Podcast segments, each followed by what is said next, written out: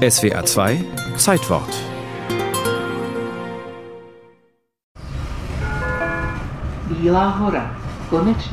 Bila Hora, Weißer Berg. Das ist heute die Endhaltestelle der Straßenbahnlinie 22. Ein Berg ist hier am westlichen Stadtrand von Prag allerdings nicht zu sehen.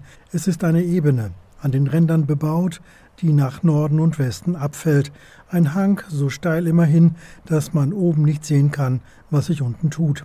In der Mitte ein Acker mit einem zwei Meter hohen Denkmal aus Feldsteinen. Wir sind hier am Denkmal für die Schlacht am Weißen Berg, erklärt der Archäologe Ladislav Ritirsch. Die Armee der böhmischen Stände befand sich hier oben mit dem rechten Flügel bis zum Lustschloss Stern und dann in einem großen Bogen herüber Richtung Jepi und Motol, wo sie die Straße nach Karlsbad abschnitt. Der 8. November 1620 ist ein Sonntag. Vormittags herrscht dichter Nebel. Oben stehen die Böhmen mit 21.000 Mann, unten die Armee der Kaiserlichen und der katholischen Liga mit 23.000 Mann. Die Entscheidungsschlacht steht bevor, das Ende eines Konflikts, der zweieinhalb Jahre zuvor begonnen hat, mit einem Fanal von etwa zehn protestantischen böhmischen Adligen. Aus Protest gegen die einsetzende Rekatholisierung und die Beschneidung ihrer Privilegien unter dem König und späteren Kaiser Ferdinand warfen sie zwei seiner Statthalter und ihren Schreiber aus dem Fenster der böhmischen Kanzlei auf der Prager Burg. Aus dem Fenster mit allen Knechten Habsburg! Aus dem Fenster mit dem!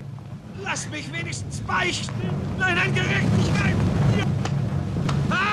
Die drei überlebten den Fenstersturz, aber danach war der Konflikt eskaliert. Die böhmischen Stände waren mit eigenen Truppen bis kurz vor Wien marschiert.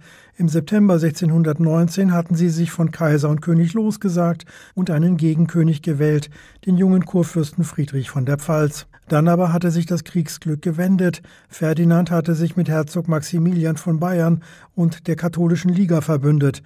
Nun stehen sich die Gegner hier am Weißen Berg gegenüber, etwa sechs Kilometer westlich von Prag. Dort auf der Burg ist sich König Friedrich noch recht sicher, dass die böhmische Seite gewinnen wird. Ein Geplänkel am Sterngarten. Kaum von Bedeutung. Fürst Anhalt hat mir versichert, dass die Kaiserlichen unmöglich am Weißen Berg angreifen können. Unsere Stellungen sind zu gut. Was sich als Irrtum erweist. Seine Soldaten sind demoralisiert, haben gerade noch um ausstehenden Sold gestritten und keine Zeit gehabt, sich richtige Schanzen zu bauen. Aber kurz nach 12 Uhr mittags beginnen die Kaiserlichen überraschend mit dem Angriff und stürmen den Hang hinauf.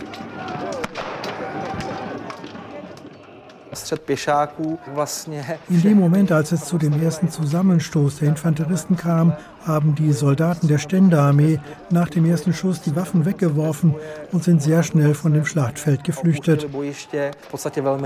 Die Schlacht am Weißen Berg ist nach einer Stunde entschieden. Die Armee der böhmischen Stände befindet sich in Auflösung. Zwischen 4000 und 6000 Soldaten sind gefallen. Der Weg nach Prag ist frei.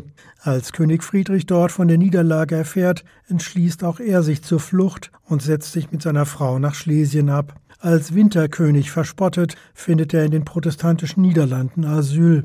Er verliert nicht nur die böhmische Königskrone, sondern auch die Oberpfalz an Bayern. Die Schlacht am Weißen Berg, so der Historiker Jerzy Mikolec, war ein Markstein in mehrfacher Hinsicht. Sie bedeutete politisch das Ende der gemischten Herrschaft von König und Ständen. Danach begann der Absolutismus. Staatsrechtlich wurde Böhmen zu einer fest eingegliederten Provinz der Habsburger Monarchie. Und religionsgeschichtlich bedeutete es den Beginn der Rekatholisierung der Gesellschaft.